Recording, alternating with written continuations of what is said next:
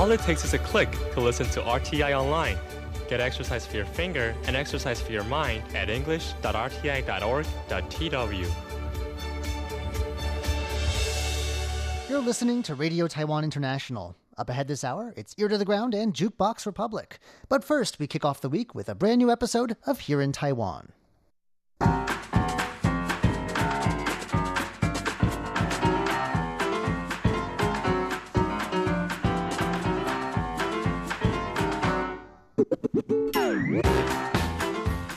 Hello and welcome to Here in Taiwan. Today is Monday, August 12th. I'm John Van Trieste, and joining me here in the studio today, we've got Leslie Liao Hello. and Shirley Lin. Up next, we'll be hearing about uh, why jogging may be the best medicine when it comes to losing some extra weight, and why too much watermelon may not be good for you at all. Plus, we'll be hearing about the wild man of Taiwan, a mysterious recluse who's finally been captured after a long time on the road. All that coming up next. Please stick around.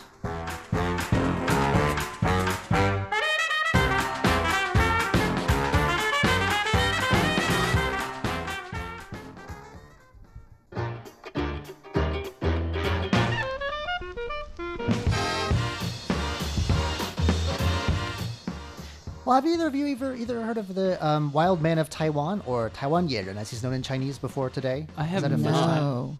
It's uh, apparently something of a bit of a minor celebrity in southern Taiwan, where, well, it doesn't say in this article from Taiwan News how long he'd been on the run, living in seclusion this time around, but apparently uh, a task force of at least 10 officers had been tracking him 10 years ago on his first run from the law. It's unclear from this article also whether he's just someone who's you know, given up his worldly possessions and lives in the woods, or if he's a criminal running from the law. Uh, it's not explained very clearly his backstory here. However, uh, he's been at it again, and uh, police have been chasing him around because he has been charged. He stands accused of several counts of theft and 20 in- instances of breaking and entering. Now, it seems like he's mostly been taking what he needs for survival, occasionally lounging in people's houses too, Oh, wow. uh, without their permission or knowledge. Uh, they were tracking him for two weeks when they found him. Uh, looks like looks like last week on August fifth. Uh, they found him in Pingdong County's Manzhou Township in Taiwan's far south, and uh, they had a ten-man task force tracking him, and they've spotted him on an industrial road in the mountainous areas of the Jiulongshan district down there. He'd been hiding in a tree. Wow. and but he took off running, and but they they caught up with him. Um, and they, they, he's described in this article as a mountain recluse. So I think he's kind of like, I don't know, maybe a groovy kind of person who like is one with the trees. Yeah, he's one with the trees. I'm thinking more of a uh, a Smeagol Gollum type, or maybe don't a know, or is he Bigfoot like like I don't know, one of the paranoid paranoid uh, you know preppers. with the tinfoil I don't know. It's hard to tell from this article, but uh, anyway, he's shunned society, and you know, but he's been caught doing some things he probably shouldn't have been. Uh-huh. On July nineteenth, for instance, uh, this man who is named uh, Lin Jinbao, that's his actual name. He was Mm-hmm. he's fifty years old, and he was found. He was recorded actually, I guess, on a hidden camera, one of those security cams, sneaking into a residence. In the Hengchun area near the southern tip of Taiwan Mm-hmm. during a heavy rainstorm. So he was taking shelter from the rain in someone's house. Uh, but he was caught on camera for several hours. The owners were apparently not home, fixing a meal, lounging naked, Oh, and even playing on a resident's iPad as he waited out the storm. That's a quote from this article. So he just let it. I mean, he What a just is- story. I guess that sounds more like a kind of a groovy person. He's just the one, you know. he's just oh let it naturel, hang right? out, man. yeah, man.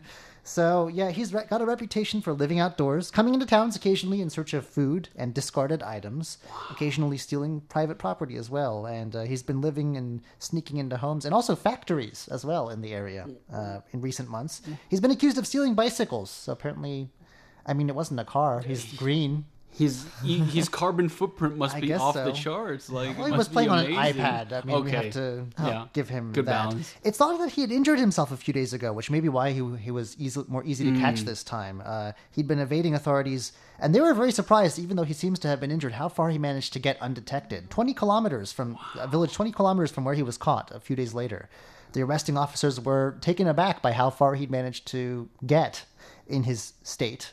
This and is uh, an amazing story. I think he Yeah. should join the military. You know, like a hardcore survival expert. Yeah, but if you describe him as the way you do, like this Well, guy I don't know if that's. one with the I trees. mean, I'm filling in the blanks here Uh-huh. because this article doesn't tell us very much about who this person is. Very only, that he's, true. only his name and he's 50 and he lives in the woods. How long do you say he was on the run for? 10 years. Well, I don't know if that's his, it says his first run. So Uh-huh. apparently, so that makes it sound as though I need to talk to the writers of this article because Yeah. this leaves a lot of questions. Uh, Fascinating. maybe he go comes and goes, or like he's done it a couple of different Mm. stages. It doesn't sound like 10 solid years though. Comes and stints. I don't know.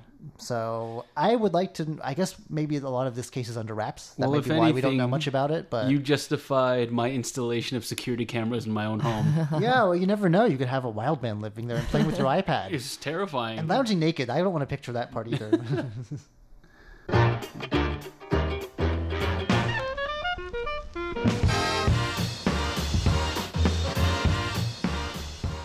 Jogging is good for you. We all know that, but a lot of us may be a bit too lazy or unmotivated to get up and actually do it. But Shirley has some reasons why you really should uh, persist. Keep keep trying. Mm, this was a recent research uh, conducted at the Taiwan National University. Yes, the most prestigious university in Taiwan. Um, so basically, they're saying that regular jogging has found to be the best type of exercise for weight loss among individuals who are genetically predisposed to obesity. And I think I should pull my husband into this study. no. Anyway, um, the research looked at 19, close to 19,000 Han Chinese adults aged between 30 and 70.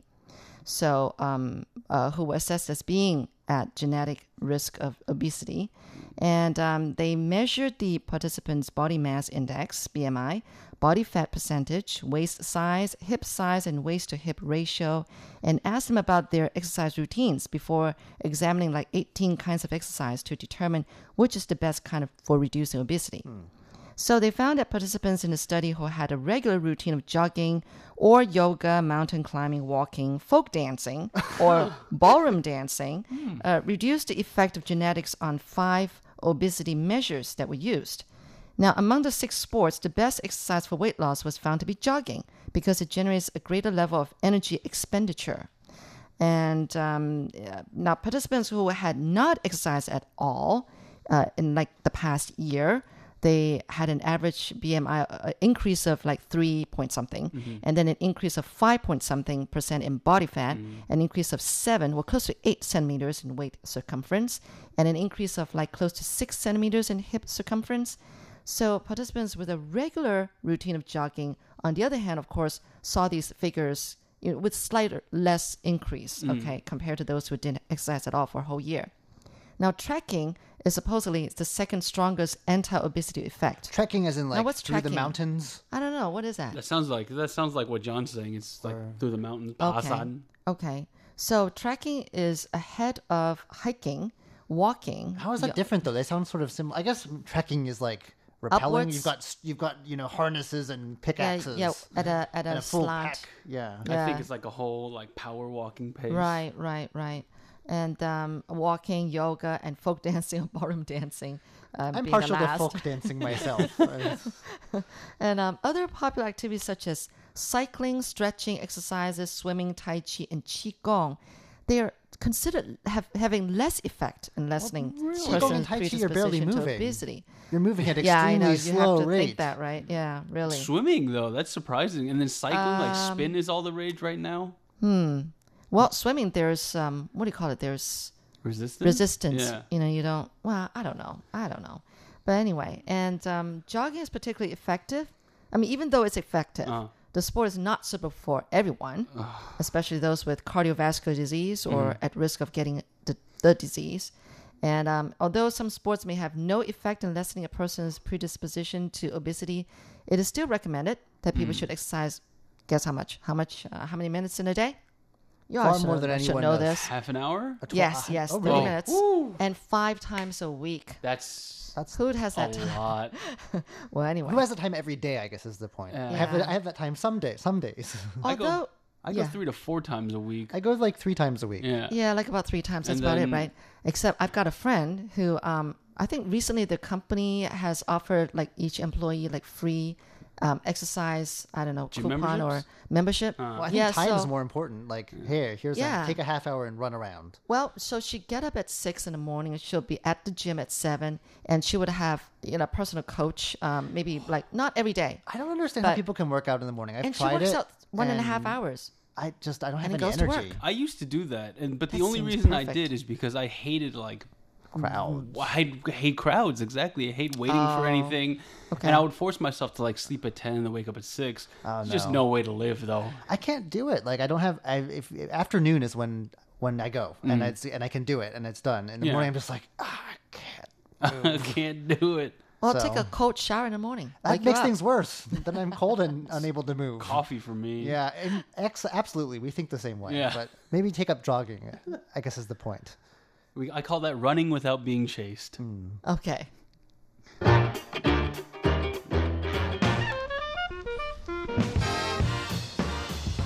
After a long hard jog, there's nothing nothing quite like a cool, crisp watermelon. Yes. Uh, but maybe if you have kidney problems, skip out on that. So you know, uh, it's summertime in Taiwan, and in summer in summer in Taiwan, we have an abundance of two things. One is fruit, and one is hot weather. And you'd think in some cases to, the two go very well together. Um, I know the way I combat the heat is don't stay out for too long, and a lot of people like to go to tea shops. Some people like fruit, and um, the, the fruit of choice in the summer apparently is watermelon. Well, one doctor in uh, Miaoli County, a 67 year old patient, dev- developed severe edema. Now, what that means is that they got a lot of swelling. And uh, what happened was this patient, they were in for their weekly dialysis, and the doctor that attended to the patient noticed that uh, this patient, for whatever reason, they had swelling in their arms and legs and they gained five kilograms. Now, they're not supposed to have, be able to do that, uh, especially if they're going under dialysis. And what they found out was that the patient ate a considerable amount of watermelon and it caused a buildup of fluids in her body. So it's all the water in the watermelon, I It- guess. exactly. So it's like it's called watermelon for a reason. Okay. Yeah. Um, these they say that if anybody, if you have kidney problems and you don't really control your fluid levels, consuming too much shaved ice, drink ice beverages, or eat too many watermelons, these habits are quote very very dangerous for people with kidney disease. What about just drinking water, though? That that, that they, they say you can't even drink too much water if you have kidney problems. Yeah, you can't either. drink too much But how are you supposed to have a certain amount each day? Like, you can't win. Yeah, Michelle Obama says what sixty four ounces. You can't. Uh, anyway. Yeah, there's a f- you can you're supposed to calculate how much water you should drink, but don't go beyond that. Okay. That's a lot. As They said it should be about 400 to 500 milliliters more than their output of fluid. So that means like sweat or how many times they're going to the bathroom. And it can be adjusted to 600 to 700 milliliters in the summertime. But that seems so hard to adjust, especially like some people are more disposed to going to the bathroom more often. Some people have different filtration systems for their own body. And then, and then here's the crazy thing: like, um, you're totally barred from a few foods if you have kidney disease, like starfruit. You cannot eat starfruit if you have kidney disease because they have deadly neurotoxin, like trace amounts, I was going to say, shouldn't that bar anyone from eating them? trace amounts that can be um, removed by the kidneys, but without proper kidney Oh, function, the toxin will accumulate Oh, I see. and it will actually result in poisoning, which is blows my mind. I've Never Yeah, heard of really. starfruit poisoning. Yeah, I isn't that crazy? Anyway, I mean, I it's crazy because I was just I was looking at a big old watermelon yesterday, and I was thinking that would be really nice. I'm Taiwan, actually- home to deadly be. fruit. home I to know. deadly That fruit. should be our new tourism You know, a friend was telling me the other day that um, her father um, later developed diabetes only because he just was eating watermelon every day, all year round, and he would have half a watermelon each day and just scoop it, you know, just gulp it down. So he developed diabetes. or something. So first time hearing that it's bad for your kidney too, but um, I guess it's bad all around if you eat too much watermelon. There's so Just so much, such high sugar content in there. and there's they're, they vary in size. Are they like the, the is she Yes, talking the about the big- big old one, yeah, or are they big talking about ones. the uh, the round, the circular ones, Um, the I yellow it's one of the big ones? Yeah, no, okay.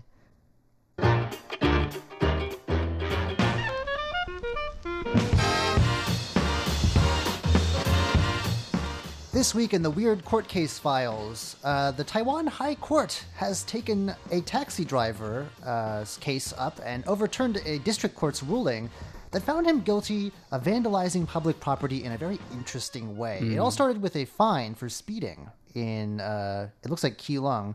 Uh, and the driver was very angry about this fine and decided to take it out on uh, traffic cameras with sticky notes, plastering them with sticky notes. Post-its. Yeah, so they couldn't film anymore, I guess. Oh wow. Are you supposed to use like spray? pa- Anyway, they were able to. I mean, it was pretty stupid though because, of course, the video that doesn't start when you put posted sticky notes on them, uh-huh. right? So the video they had footage of him walking up to the cameras mm-hmm. and putting sticky notes on them. Police were able to easily identify the suspect. The driver confessed when questioned, and the local district prosecutor's office charged him with vandalism, ordering him to pay.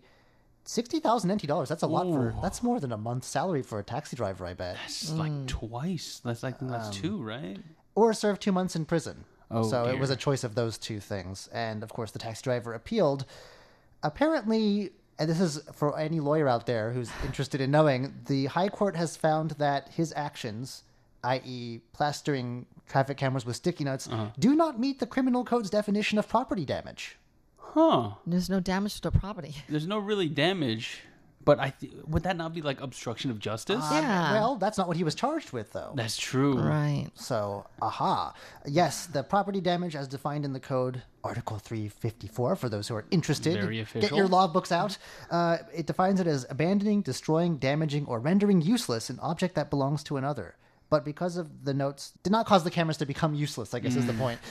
how, how to phrase that. Um, you just peel them off and they're still usable. So, Yeah, you know, I guess he was smart. He didn't use paint, like John was saying. You, you would just paint it over, right? But no, he didn't spray paint. Yeah. So I guess he didn't do any damage to the. That's still That- like- that's still. like, just, I wonder, how, it didn't say how much the original fine was, though. So, Mm. but still, I don't know. As a man, as a guy who drives and drives very frequently, this guy's almost like my Batman. So I'm not gonna say much. the, I, I commend him because I, I don't even see the cameras They're hidden half the time. well. They're hidden very very well, and you know every so often I'll just get like something in the mail. I'm like, oh, that's that's my license Another- plate. Another fine, Yeah, another day. another-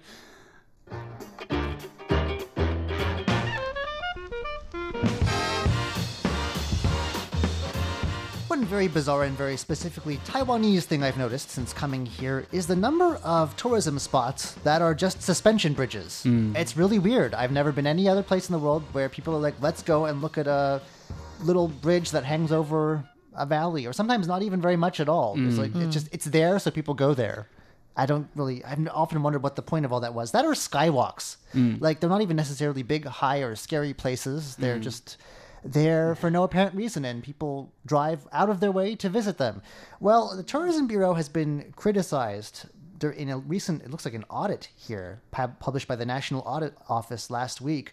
Uh, they say that uh, local governments and the Tourism Bureau have spent uh, the equivalent of more than 19 million US dollars in the past years building these things. That fewer tourists are visiting each year. It's a diminishing returns type of a thing because there's just too many of them and they're all kind of the same. And I was I've often wondered about this, and now I have my answers here. From 2007 up to last year, they built 13 skywalks and suspension bridges all over Taiwan, and uh, this includes, I think, local governments too. But visitors are like dropping off. In, in for for example, uh, the suspension bridge they built in Nantou County's Zhushan Township. It's a place called Taiji Canyon. Uh, they had uh, 250,000 people visit in 2011 and just 80,000 in 2017. That's almost a 69% drop.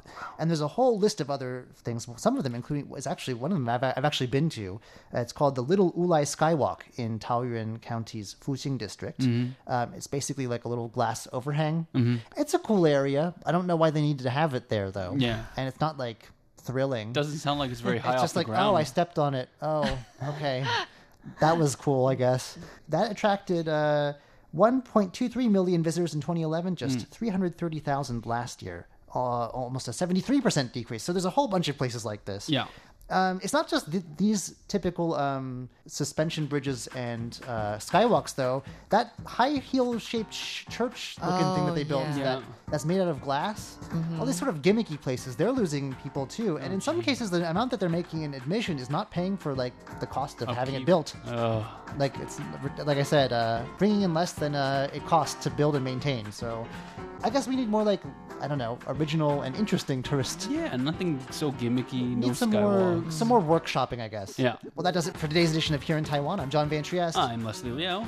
And I'm Shirley Lin. Don't go anywhere just yet. Coming up next, it is Ear to the Ground and Jukebox Republic.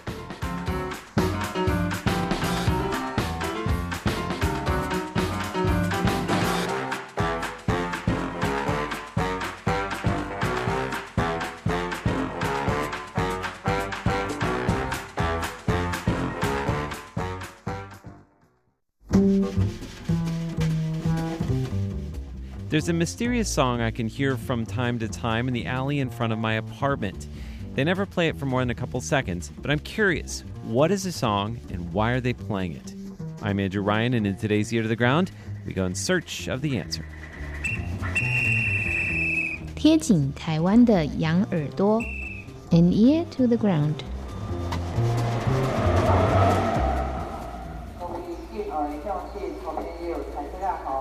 This is the sound of our neighborhood chief making an announcement through the public address system. She doesn't do it very often, but when she does, she does it in Mandarin, Hakka, and Taiwanese. Quite impressive.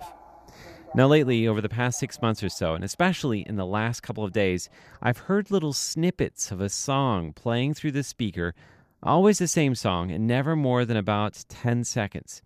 Now, I assume that they're testing the speakers, trying to fix them, but what is the song they're playing? And why this song? I've asked my roommate before what the song is, but I can't exactly sing it, so he usually just gives me a blank stare. But yesterday, I managed to record a piece of the song. Have a listen.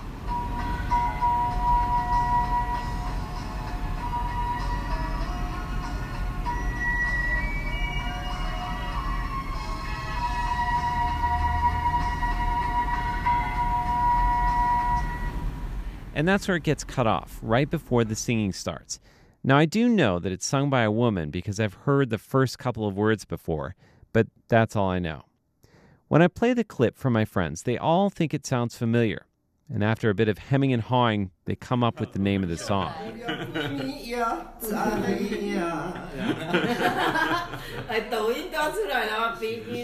My friend Leo imitates the vibrato that you can often hear in Taiwanese songs. 不知道哎，知道呢，星星是吗？青青。 My friends don't know how to say the name of the song in the Taiwanese dialect. In Mandarin, it would be called Xing Xing Zhi Wo Xin, The Stars Know My Heart. They go to YouTube to see if they can find this version of the song.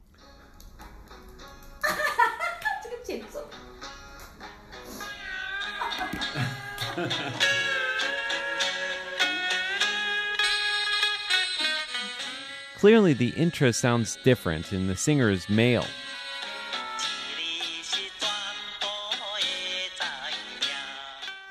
Here's another one. It's a karaoke version.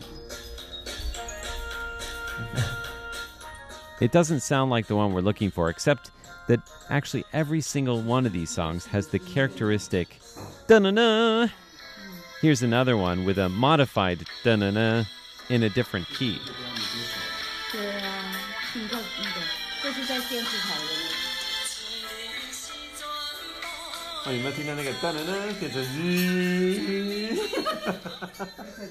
Later, when I search for this song in the RTI Music Library, I come up with more than a dozen hits, each one with its own style. 胜利是全部的知影。 是全部的知影。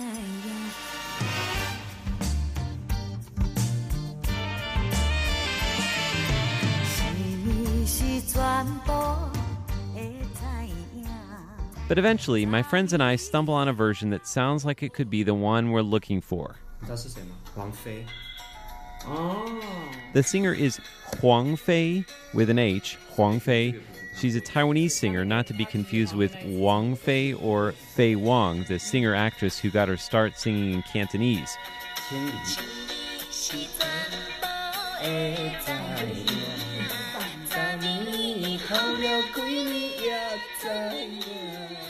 But we all agree that this song by Huang Fei does not sound like the same version as the one that's playing through the speakers outside my apartment. But I'm going to pop that CD in right now so you can have a listen.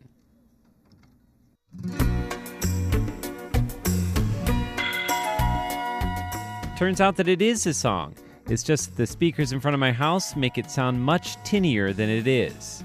So, why are they playing The Stars Know My Heart? Is someone trying to send a secret message? And why little bits of the song played randomly over and over? The search for answers continues.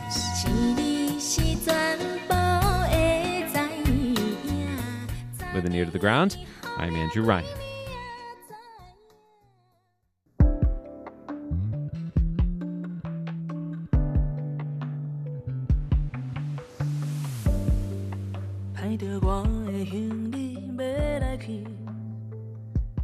for tuning in to Jukebox Republic. I'm Shirley Lin.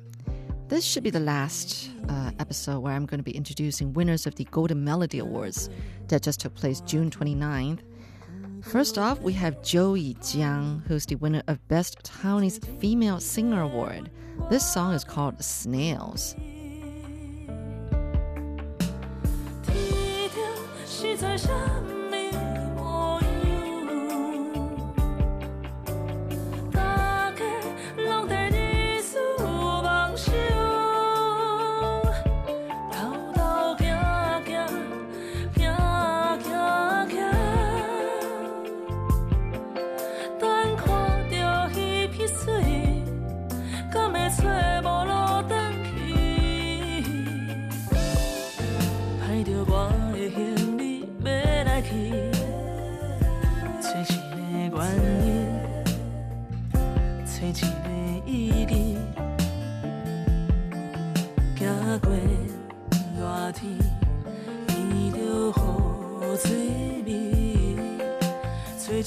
多久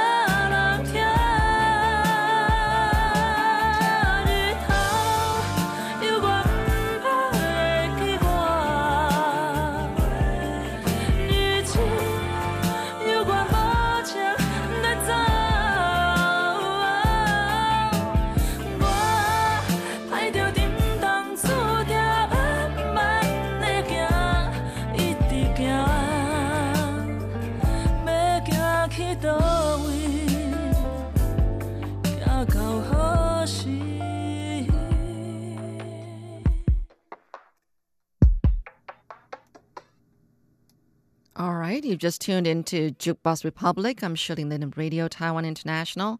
That was Joey Jiang, winner of the Best Female Singer of the Taiwanese Language at the Golden Melody Awards. Now, the Golden Melody Awards, it's uh, like the uh, Grammy equivalent, but only in Asia for the Mandarin language. Well, actually, no, Chinese communities, Chinese speaking community. And it's probably one of the biggest uh, music um, awards in Asia. Anyway, so that was Joey Jiang, and I really wondered if she was connected to the retired uh, Jody Jiang, who was once like the top Taiwanese diva, also in the Taiwanese language. Now, Joey Jiang, this year's winner, um, yeah, it's so similar to Jody Jiang, and they have the same last name. So one is Joey, J O E Y, and the other one is Jody, the retired one. And then they have the exact same last name. You know, what's even more surprising that they even have similar Chinese names. Now, the one that won this year is Jiang Hui Yi, and the one that retired It's just got two characters, Jiang Hui. Jiang Hui Yi versus Jiang Hui. It's just amazing. But no, I don't think there's any connection between the two of them. Now, Joey Jiang, the one that won this year, is from Taichung, and she was an engineer at Taiwan's main telecommunication company, Zhonghua Telecom. Um, she took part in a singing contest in 2011 and successfully competed through 20 levels. And then um, since then, th- for three times, she has been nominated for Best Taiwanese Female Vocalist and twice nominated for Best Taiwanese Album Award. Finally, this year, she won the Best Taiwanese Female Singer Award in the Taiwanese language with the song you just heard, Snail. Oh, Snails. And, you know, it's funny because when the Taichung city mayor, Lu Xiuyan, when she presented Joey with uh, the most outstanding Taichung Citizen Award or something like that in July, the mayor so much wanted to take her in and make it make her part of her personal staff. You know, make her as one of her aides. Now, Joey is not only an engineer, but she's now studying a PhD at the National Chao, uh, Chiao Tong University, Chiao Tong University in Hsinchu. What an amazing woman, right? I mean, who wouldn't want her? Seriously. Anyway, so um, basically, Zhonghua Telecom, when they got interviewed, they said they feel really honored to have uh, someone among their employees, past or present, who uh, is a famous uh, singer. anyway, well, next we have Jonathan Lee, who won Best Lyricist with the song Newly Written Old Song in the album with the same name. So let's have a listen to that one. Newly Written Old Song by Jonathan Lee, Li Zhongsheng.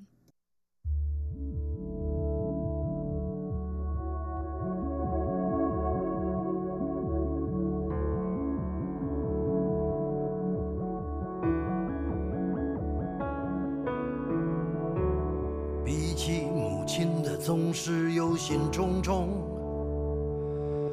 是啊，他更像是个若无其事的旁观者，刻意拘谨的旁观者。遗憾，我从未将他写进我的歌。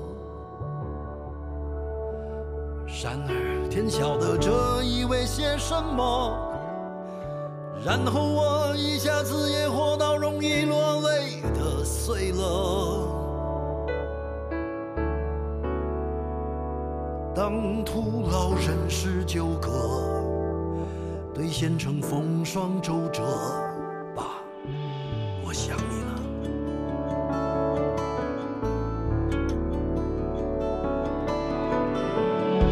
到临老。才想到要反省父子关系。说真的，其实在回答自己敷衍了半生的命题，沉甸甸的命题，它在这里将我拽回过去，像个终于灵验的咒语。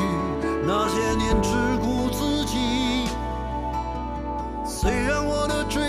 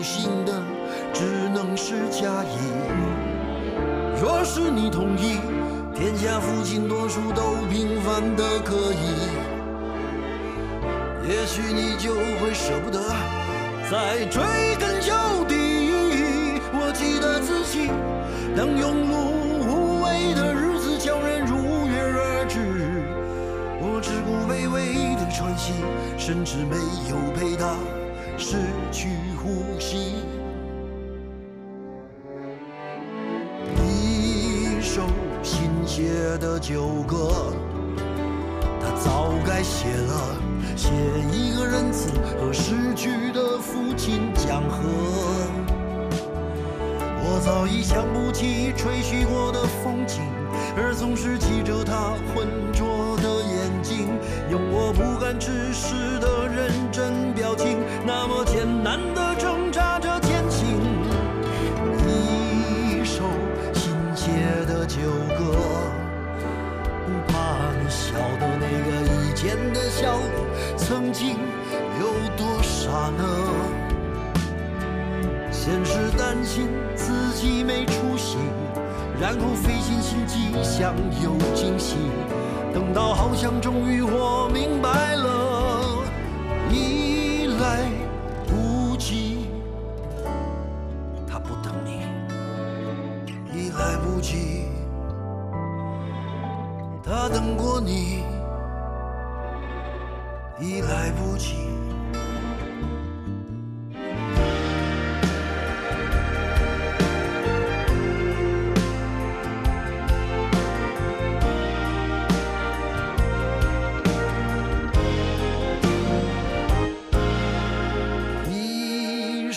新写的旧歌，怎么把人心搅得让沧桑的男人拿酒当水喝？往事像一场自己演的电影，说的是平凡父子的感情，两个看来容易却难以入戏的角色，能有多写的旧歌，怎么就这么巧了？知道谁藏好的心还有个缺角呢？我当这首歌是给他的献礼，但愿他正在某处微笑看自己。有一天当我乘风去见你，再聊聊这歌里来不及说的千言万语。下一次，我们都不缺席。比起母亲的总是忧心忡忡。是啊，他更像是个若无其事的旁观者，刻意拘谨的旁观者。爸，请你从此安心待在我的歌。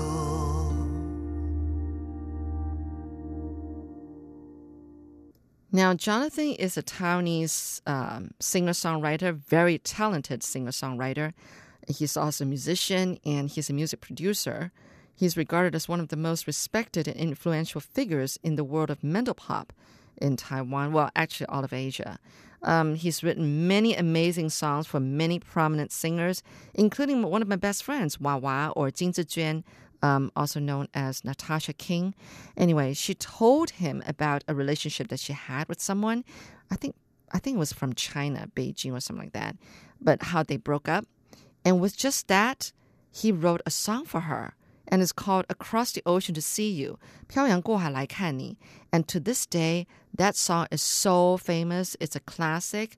It's a great love song, and people still you know, pick it to sing at KTVs, at karaoke, and it's even made into a TV drama series with that title, that is. It's just that popular. Anyway, so Jonathan won actually also five years ago at the um, Golden Melody Awards with the song called Hills, uh, Shanqiu, to win the Best Song of the Year. Now, this time he won Best Lyricist for yet another classic, right? With his classic voice. At 61, he's still singing in his one and only way. It's he's almost sounding like this is not meant to sound bad, but it sounded like someone who smokes a lot, but he's got that low, hoarse kind of, but uh, just a different way. He kind of has to push his voice out, and um, so he he kind of sings and tells, uh, you know, a story. He sings and talks, kind of. Well, that's just my opinion. So. Um, he was actually the former husband of Sandy Lam of Hong Kong, who also won this year. And she won Best Female Vocalist in the Mandarin Language for the song Ling or Zero, whom I've, um, you know, I've introduced her um, uh, a couple of episodes earlier uh, about Golden Melody Award winners. Next, we have um, new wave, a new wave group called Sunset Roller Coaster, who won Best Music Video for Slow slash Oriental in the album Cassa Nova. Now, it's a group with five male members, and they took the name, their band name, from the Apple computer photo booth special effect called Roller Coaster. I don't know much about Apple computers, or anyway, I only have an iPhone. But um, they say that the music genre is new wave, but others say that it's soft rock. Now, Cassa Nova is spelled with two S's in Cassa, Casanova. And um, so uh, this, this album has got nine songs, but uh, I'm just going to talk about two of uh, the songs that actually won uh, for the best music video. So the first one is Slow. It says that everything is slowed down. There's no need to rush, and you just learn to be like a boat, a very light boat just floating on the water. Well, that's the explanation they give for this song here. So let's have a listen to that. Slow by Sunset Roller Coaster. If only you can see the music video. I mean, really, it's beautiful. It really is amazing. You you see that from the video that everything's slow in the beginning, and there's this boy in there, and he seems like he's mixed blood. You know, he's kind of looking pretty. You know, like a beautiful boy. And um, anyway, it's all like he's going slow in the beginning, but you see him picking up on the speed. You know, he's kind of moving faster at the end, near the end of the music video. Anyway, try to imagine that as you listen to this song. Oh, time to let it flow. Can you be so sure how to be slow? Gotta learn to be slow. Leaving in legacy and floating in melody. Yeah, I'll close my eyes.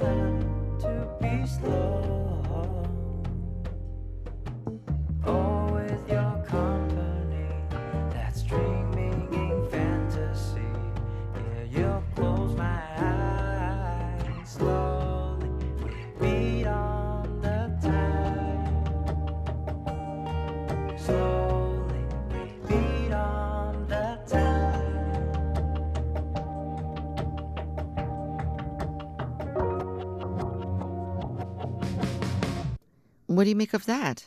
Yes, it's in English. Very interesting. But I wish that you could see the music video. If you could, um, look it up on Google. Next, I'll play for you Oriental. Now, the explanation behind this next song is that time, sort of like a time machine, has brought Casanova, which stands for a woman seducing man, right? Yeah, someone who loves women and always seducing women and um, he's got a lot of women around around him. And anyway, so it's talking about how time has brought Casanova to the east, to like Asia, to the Oriental, uh, to the Orient, and then uh, and then it tells some old stories. It's also a very short song, but have a listen. Oriental by Sunset Roller Coaster.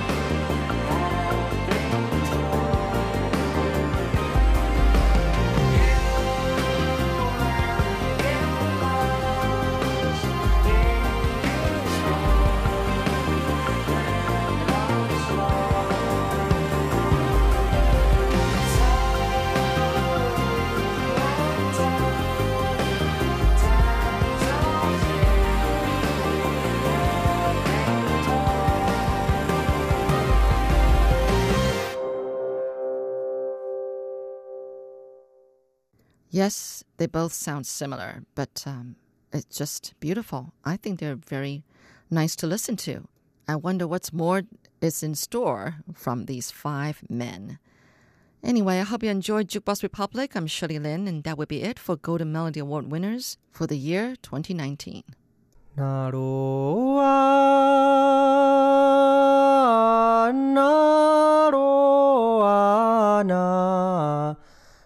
やないよやいやお Idini kumai baiwan na kanatar to lengau. The sound of the Puyuma tribe on Radio Taiwan International.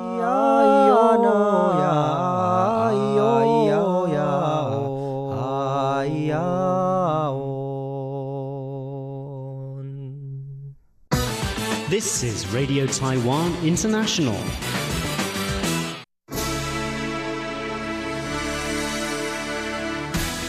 Thank you for listening to Radio Taiwan International, broadcasting from Taipei, Taiwan. Check out our website at english.rti.org.tw. Again, that's english.rti.org.tw for the latest news and features from Taiwan. You can also listen to our programs and watch videos as well. Our 60 minute English language program can also be heard every day at the following times and frequencies. In southern China and South Asia from 1600 to 1700 UTC on 6180 kilohertz. Again, that's in southern China and South Asia from 1600 to 1700 UTC on 6180 kilohertz. And in Southeast Asia from 0300 to 0400 UTC on 15320 Again, that's in Southeast Asia from 0300 to 0400 UTC on 15320 kilohertz. We'd love to hear from you. Please send your comments to P.O. Box 123 199, Taipei, Taiwan. Again, that's P.O. Box 123 199, Taipei, Taiwan. Or send an email to rti at rti.org.tw. Again, that's rti at rti.org.tw. Also, visit us on Facebook. The address is fb.me forward slash Radio Taiwan International. Once again, on Facebook, we're located at fb.me forward slash Radio Taiwan International for videos, photos, and news of interest from Taiwan. Thank you once again for listening to Radio Taiwan International.